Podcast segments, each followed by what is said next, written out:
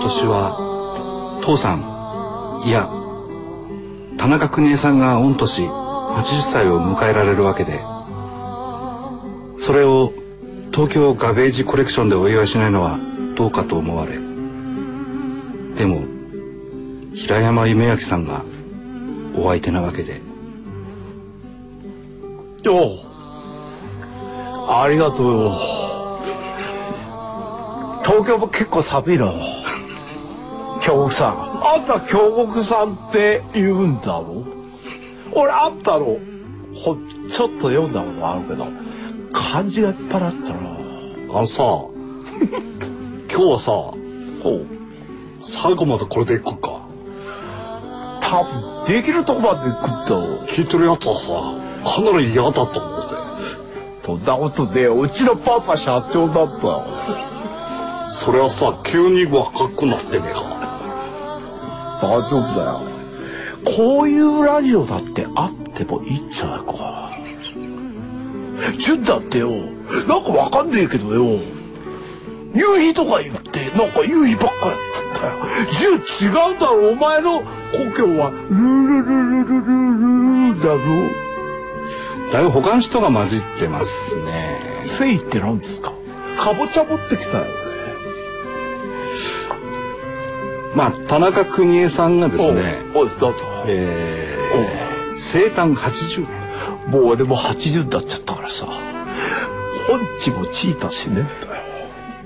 そんなこと言わないですよあの人食べる前に飲む東京ガベッセコレクション El chacón en buena forma, un mes que casado tiene que tenerlo. Escucha, bro. ¿Cómo parecerme a ella? Y así me pareceré a Jesús. Detta program presenteras med kärlek, rättvisa och principen av passivt motstånd. Vi kommer inte på något jävla sätt bråka med våra lyssnare. Namaste, Judem, Hej Gandhi.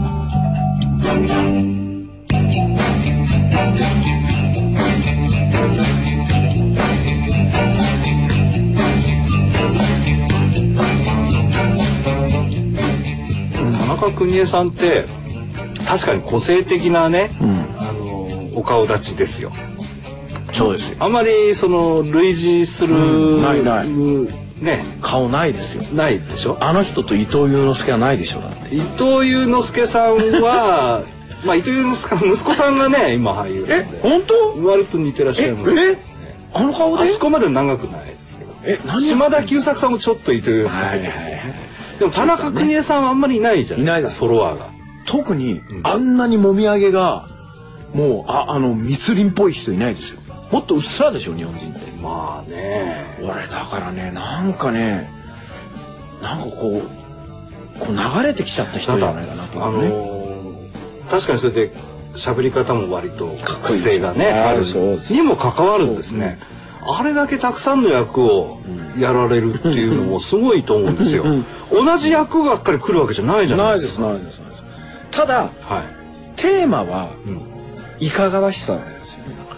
ちょっとなんかへ普通じゃない人でますあよね,、ねただでも考えてみればあの目黒祐樹さんの「ルパン三世」では次元大介 が田中邦衛さん大丈夫だったんですかね大丈夫だったん次元ですよ次元次元じゃないですよどっちかというと銭形ですよ銭形はその時伊藤四郎さんでしたねあーらららららだからそっち決めちゃったからですね そうなのかなきっとうんそっちデフォルトで抑えでてあの時代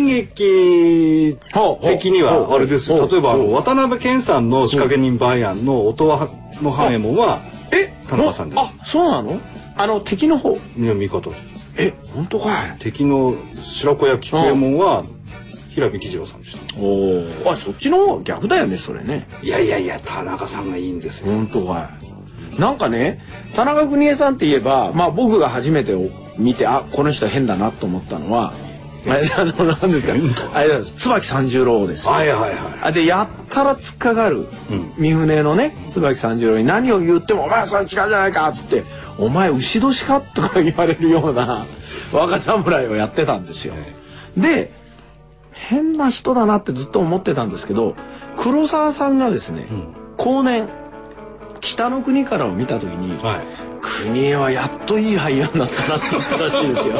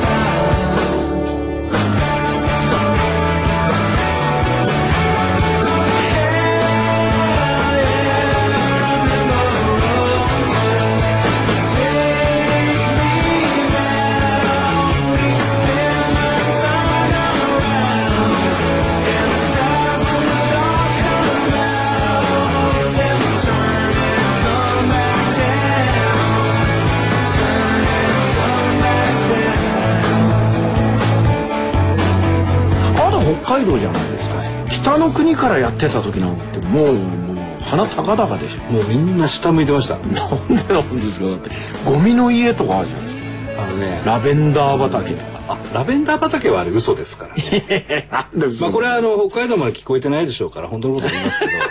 どラベンダー畑って一面のラベンダーってないんですよないんですか、町のねまああのまあ言ってみりゃね、うんそのあまり綺麗じゃない田舎町のあの家の裏とかにまあせいぜい一旦ぐらいのラベンダー畑がぶっとあってですねそれがあ のポツンポツンとあるぐらいのいいじゃないですか全然綺麗じゃないんですよ誰も見に行くわけじゃないんだねから、だからあの一面のラベンダラベンダーーありえないですよラベンダーって結構危ないんですよあれあんまりたくさん集めるとタイムスリップするんですよ木曜日の実験室かなんかに 行っちゃうんでしょあれ違いましたっけよくわからないんですけどそれはね違いますか原田知世さんそうでですすかそうですかはいはいはいあれはねだから北海道のねなんか嫌なところはすごく正確なんですおおなんですドラかマとしてはまあよくできてるんでしょうけど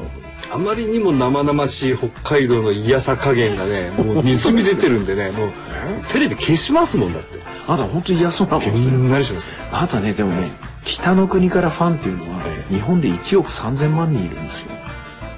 はっきり言って日本人全部じゃないですかまあほとんどですけどそれぐらいあれは人気があるんですよ昨日生まれた子供だって「おぎゃーおぎゃーおぎゃー」っていうぐらいですよ大体ねあ のねなた知ってますかあそこのね町にねい行くとわかるんあですなけどんなんでしょうまああの多分富良野ですようんね変なちっちゃい田舎町の商店街ですよほうほうところがねあの電柱とかにですね、うんこうあのラッパみたいなあのこういうスピーカーがついてて、いろんなところに。ああ流れてますで、よねあれこう車でね通るともうルールーですよ。なってますでルールーが終わる前にと違うスピーカーがルはいはいールーはですいよ。はいしかもみんなあの古いテープを何度も何度もかけ直してるから、わ音が悪いしねなんか飛んでるようなのがルールルール聞こえてですよで途切れ途切れにくすんだラベンダーがちらっこちらっと見えるんですよ、なね、であーと思ってるともう街終わっちゃうんですだかなんでもっとちょっとさちょっとこう盛り上げましょうよらそれはだから田中邦衛を北の国からの人ってしてしまうのは僕はちょっと嫌なんですよ、もしかしたら国枝さんもあれはもう俺の過去だなって思ってるかもしれないまあ田中邦衛さんがね一生懸命演じられたのは確かでしょうしそうですよその何ですだかってあのーまあある意味で投資する瞬間にんマッチを吸ってこうやって生き延びたんですよ大地やそうダダ泣きですよだって死にますからねダダ泣きですよ大地安夫さんも「進撃の巨人」に出てほしい一人ですねあなたそれ違うじゃないですか話が ああなた変なことばっかり言ってますよさ っき「進撃の巨人」の巨人は温水さんがいいとかひどいことばっかりじゃない言ってないですよカンペちゃんがいいとかそんなこと言 っ言ってないですよあ言ってないですよ恵比寿義和さんがいいとは言いましたけどエースさんは中サイズの方でいいですよね中サイズがいいで体だけでかくしてほしいんだよねそうですそうです頭はそうですそうですいつもすごいそうですそそうれですそれわかりますもう見たいです見たいでしょ見たいですよねあと豆山田さんとかねマメさんの巨人みたいですねはいは そっちの方が僕的には盛り上がるんですがいですけど田中邦衛さんはだからまあいろんな役やってるじゃないですかうんなのになんか知らないけどいまだに青大将だったり、はいはいずっと五郎だったりする五の郎はだったちょりっと僕は失礼ですやっぱそれだけハマったんでしょうねメインパーソナリティ平山夢明レギュラーゲスト京極夏彦が送るラジオプログラム「東京ガベージコレクション」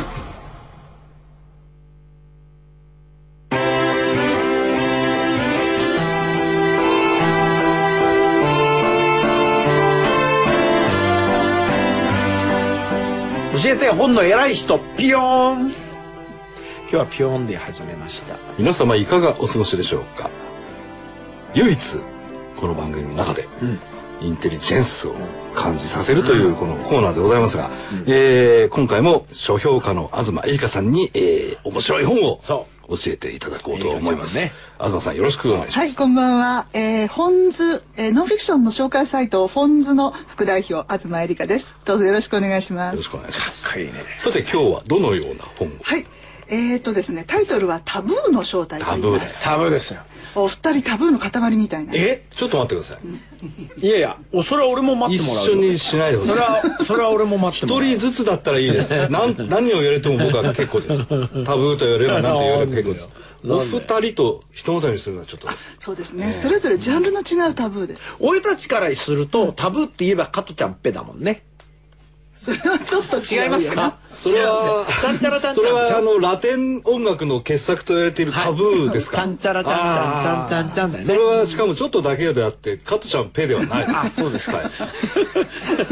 まあ、そんな感じのタブーも、もう古い感じです、はいはいになりますが。古いですね。古いです。とても古いですが、これはですね、えっ、と、まずみ、お二人ともご存知だと思いますが、噂の真相という雑誌がありました。詳しいんです。ございましたね。はい、2004年に惜しまれながら廃刊になってしまったという。で、この著者川端さんという方はですね、はいそこの副編集長だった方ですね。なるほど。で、えーまあ、ずっと22年間、あの、岡留さんという編集長の下で、はいあの、副編集長なさり、はいはいで、まあ、数々のタブーをはい。真正面から受け止めてきたはいまた方で揉すめ、よ。揉めるもんね。まあ、燃えましたからね。で、いろいろ、あのーまあ、そういう意味で、和紙に書かれるっていうこと自体は、一つの勲章でもあり、はいはいまた、こりゃ嘘だろうという、はいはいはいこう、うん眉に唾つけて聞くようなものでもあり、まあ、お二人は読んでらっしゃいましたかね。あのー、愛読はしてませんでしたけど、 あの、でも時々読んで。本屋行くと必ず探して、あれば見て、で、まずやっぱりよね、最初に見るのは何かって言ったら、あの、扉の目次の後ろのあの、イラストみたいなやつ。イラストねなんか誰かと誰かが何かしてるやつくっついちゃねったやつやおっぱいぎゅーなんと揉んでるやつと、あとは、こう袖のそうやつだよね。一行情報一行情報そうそうそうそうで、まあ、ほとんど嘘なんですけど、たまに本当があるという、あ、そうなのうん、というふうに世の中に言われてましたよ俺はね結。構、あ俺なたのことはほら書かれてなかったですか僕はないですよ。僕はだって噂になるほどのことはもうそんなないですもん。真綿のような、はいシクラメンのような人生です。真綿とシクラメンはどこにだいぶ違うま共あ通まあ項白い色ですよ、白い色。それはあの、シクラメンの香り の、あの、歌の歌詞を思い出しじゃた。ないですか。ほっといてくださいよ、そ私んなののはいシいクよラ。メンほどすがしいものがはそのないす。がしいものが俺だと言いたいわけだということですねなまあそれはい いやそれ自体がもうすでにタブーだよねまあいいやそれで、はいえー、とこのタブーの正体というのはですねその川端さんが、はいその噂の真相の時に関わってきた内容、プラス、2004年からまあ去年2011年までの間にご自身が取材したりなんかしたことを合わせて今の日本はその特にマスメディアは何をタブーとしているのかというものを書いたものなんですねなるほど。でご本人が実は2000年に、えっと右翼に暴力を振るあらわれらて、あらららやっら。ぱ岡留さんともども重傷を負われてるんですね。えー車内に踏み込まれておうで対話しているうち会社の中ににそのうんまああの皇室問題だったんだけどなるほどあの対話しているうちにその向こうが激高してですね、えー大暴力になり逮捕されるという事件があってで川端さんはその場でですね自分はそのどんなものにも屈しないという心を持ってらしたはずが、はずがうん暴力が怖かった。なるほど。そりゃそうですよ。でその暴力が怖いということが、実は噂の真相の取材に関しても少しずつ腰が引けたとここで、ね、あーそれは面白告いな。白されてるんですね。ど、なるほどねでそれがまあ下敷きにあり、うんじゃあ今のあのマスメディアの中でどういうものがタブー視されて、うんで本当にタブーなものと、はいはい勝手に自主規制しているものと。なるほど。あると。はいで、それの、まあ、本、本性というか、実際はこうなんだよということを、あの、つつ、裏裏じゃないけど書いているわけですよ。はいで、はいはいえーまあ、第1回目はその、第1章がその暴力、直接的な暴力。うんなるほどねそれから第2章が、まあ、権力、政治とか、はいはいはいあるいは最近の東電問題とか、なるほど。ねそういう、こう、権力に結びついたもの小。沢さんの顔色とかね。そういろいろ。で第3が、まあ、経済的にこう制裁まあ、えっ、と、要するにコマーシャリズムとか、うんあとありますあります芸能界とうか、んそういうところのタブーについて書かれていますので、かなりまあ、あの、特にね、皇室のところなんてのはよくここまで突っ込んで書いたなというふうに思います。なるほど。うん、あの新書版で千曲書房から出ている本でで実際まあ私とか京極さんとかあの平山さんとか、うんこうこういう業界に長いと、うん割とあ知ってるよねっていうことが多いんですが、うんうん今若い方たちはその噂の真相も知らないだろうし、えー世の中のことを意外に知そらうないですね。いわゆるアンダーグラウンド情報ってほとんどネットからしか拾えなくなりましたね。ネットっていうのは個の情報なので、うんはいはいい実は非常にセレクションが難しい。難あしいとです信ね。憑性ももうあもうデコボコしてるんでしょ、まあ信憑性がないという意味では、あのー例えば三振にそうだって嘘だの部分が多かったわけだからないんだけれども、それをあの一応ね雑誌という形でプレゼンテーションするという、うんその行為自体が多分大事なんだと思そううんですね。で結局世の中の目に触れない、まあ、タブーと言われているものは世の中の目に触れない、えテレビには出ないあるいは雑誌には出ないということは、実は知らないも一緒でそうだよですね。うんだからその知らないことが実は皆さんいっぱいあるんだよということを知ってもらうためにこの本を紹介したいと思いました。大体ね知らないであこれはタブーだからそういうのを表明しないとは言わないとかっていうならさいいんだけどタブーであることすら知らないっていうと今度はちょっとすごく気持ち悪くなってくるよね。そうなんですよ最近だって変なのはさあのテレビなんか見てるとやったらその商品名だけこうぼかしてあったりとかいきなりしだすんだよね紅茶とかまあまあまあまあコーヒーとかさ昔はそんなこともそうなかったよね NHK ぐらいだったんじゃなかったっけ NHK でもそんな昔はなかったなですけかどったよね。まあだかあらのーああいうのがなんかどこのこう統制で、またその、うんなんつうの、こう、過剰反応してやるみたいなところもあるんまでしょ、あ、ある意味そういうあの報道規制みたいなところをされている国やなんかとも、実はそんなに変わらないのかもしれないとも、まあまあ、そこまで思わせるくらいにかなり過激にも書いてますから、まあ、ぜひあのそういうのに興味があうんる人たちはこの川田さんのこのタブーの正体をご覧になっていただけるといいと思います。興味がおありの方はぜひ書店に足をお運びください。ちゃんちゃらちゃんちゃんだよ。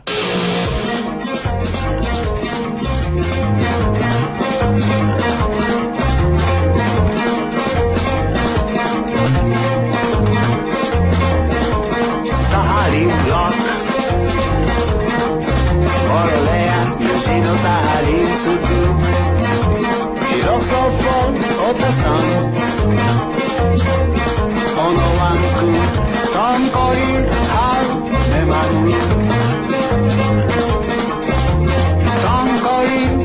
Han- Hanemaru. Paradise Rock. Paradise Rock. Otters,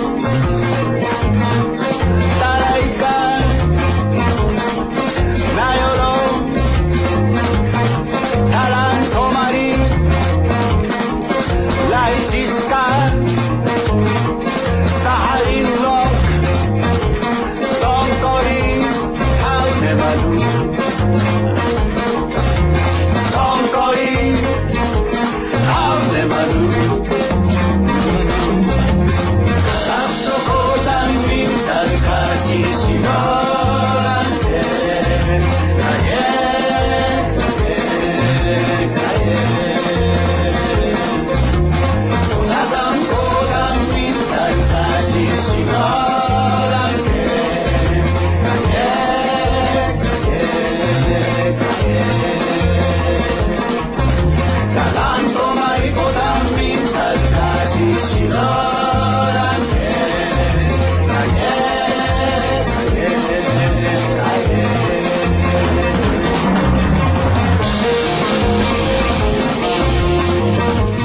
田中邦衛さんはだからまあいろんな役やってるじゃないですか。なのになんか知らないけどいまだに青大将だったり、はいはいずっと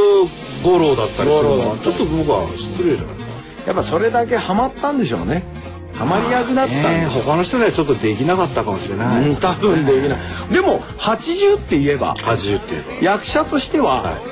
これからですよ。まあちょっと無理がありましたけど、ねまあまあねあるじゃないですかうちの師匠は人生80からとか言ってますからねそうですよそうですよだからこれからもいろいろできるんじゃないんですかそうでしょうねまああのーうちの師匠はうんあと一月もしないうちに90ですから本当ですかまあ80といえばまだひよっこですよ小僧鼻垂れですまだ鼻垂れもいいそうですじじいとしては初心者です言うでしょ8090鼻垂れとか言うんでしょ言わないと思うないでしょそれは鼻出てくると思う けどね相当あだからよく誰白い綿つめ誰誰それはもうなくなってますけどね富士山の中そねれはなくなってますあれ綿詰めそれはなくなってますそうですかあの、はいやらなかったですか何をですかあのじいちゃんとか寝てる時に綿詰めなかったですかそんなひどいことするのは鶴見の人だけですよそうですか。えー、ない怒られますよね。大概起きますよ、でも。まあ起きるですよ息できないですからねあのね、寝ている人をはい一番びっくりさせる方法って、髪の毛なんじゃないですか。一本ポンと抜くんですよ。はいなんだけ女性の長い髪の毛ね。あれを鼻の奥へどこまでもどこまちょでっとも入待っれてるく。れあんたどんだけ悪いことしてるんですか なんですよ。おかしいでしょあれいやだからさ、はなんでそういうことするんですかいやね、でもきっとみんなやったと思うよ。やらねえ結構よね、びっくりするぐらい入るよ。やらないです入る入る。で、結構、毛ってものすごく細いもんじゃないですか。まあ細いですだからあんなもん入ろうが入る前が関係ないのかなと思ったらやっぱりこうすごい敏感なのねこの鼻のとこってね「へえへえへえ」っつって鼻のとこクシャンクシャンクシャンクシャンっつってあじゃあまあ田中邦衛さんの心情に忍び込んでやってみたらいいんじゃないですか国枝さんの場合は全然起きないと思う、起きないかな、うん、国枝さんやったらね多分ね反対側が出てくると思う先っちょがあれええああれっていう感じそんな4次元ポケットみたいになってんの多鼻の分穴国い枝さんはね俺ね国枝さんにしか聞こえない音ってあると思うやいやいやなんかわからないこと言い出した ななんかわかんないこと言い出した君そう思わないだってだから天才なんですよメインパーソナリティ平山夢明レギュラーゲスト京極夏彦が送るラジオプログラム「東京ガベッシュコレクション」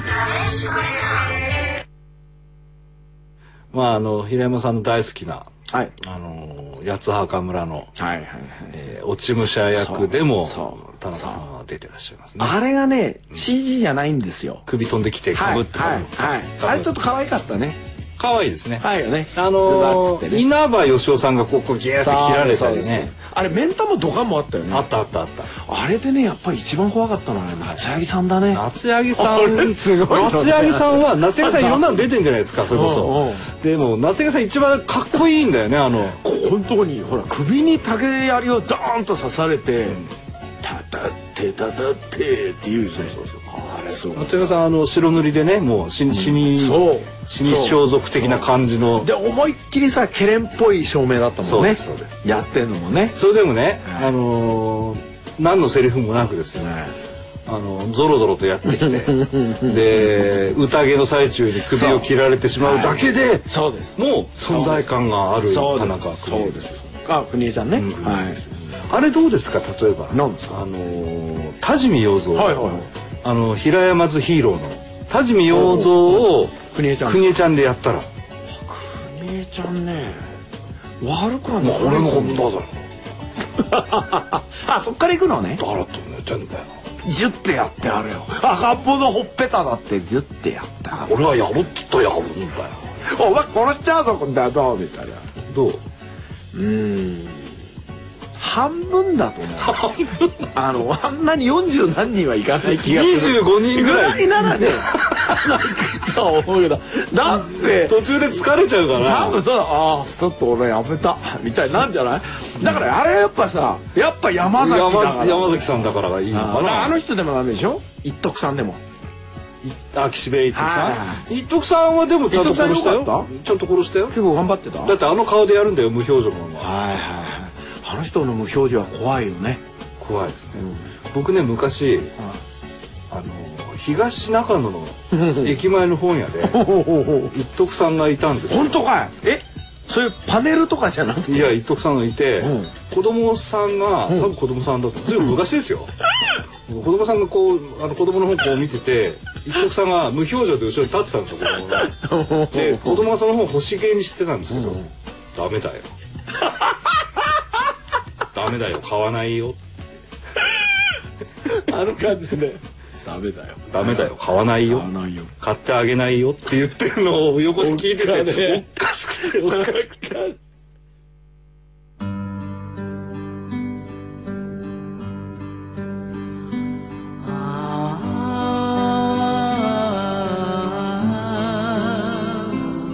国枝さんもさ、あの、ケチャップとかそういうの作った方がいいんじゃないケチャップ作るってなんですかポール・ニューマンみたいに。似てんじゃん、あの人ちょっと。ニューマン印みたいに。国枝印の。それ髪型が似てるだけじゃないのそうはいや邦衛さんはだって若い頃から今までもう田中邦衛っていうものだもんねそうだよねね。田中邦衛さんが今80歳になったからといって、うんあおじいさんになったねと思わないじゃないですか、うん。田中邦衛が嫌いな人ってあんまりいないかもしれないラーメンと一緒です、だから、そういう意味では。ああええラーメン、温泉、犬、猫、これと一緒です。田中邦衛。はい。ああ嫌いって人ラーメンはラないーメンと一緒だか らえ例えばあここの国はちょっとくどいねとかそうここ今回こっちの国はちょっとあっさりめでいいねとかってそうそうそういうことはあるけそど基本国へなんだ国へバリ方こだわってほしいですねみたいなああということはまああの国へブラックとかね まああんまりまああれですよ話がそうですよ進まない間違ってもですねわけでええあの悪口を言ってるわけではないのでこれは今今揚げ系揚げ揚げ国ぽよみたいな感じでやってますからねちょっと何を言ってるか意味もわからないわけで来週聞いてくれる人はいないような気もするわけで ちょっとだってよ来週はこのパワーアップするからよぜひ聞いてくれよ聞いてくれた人はよ国へがチューするよまた来週。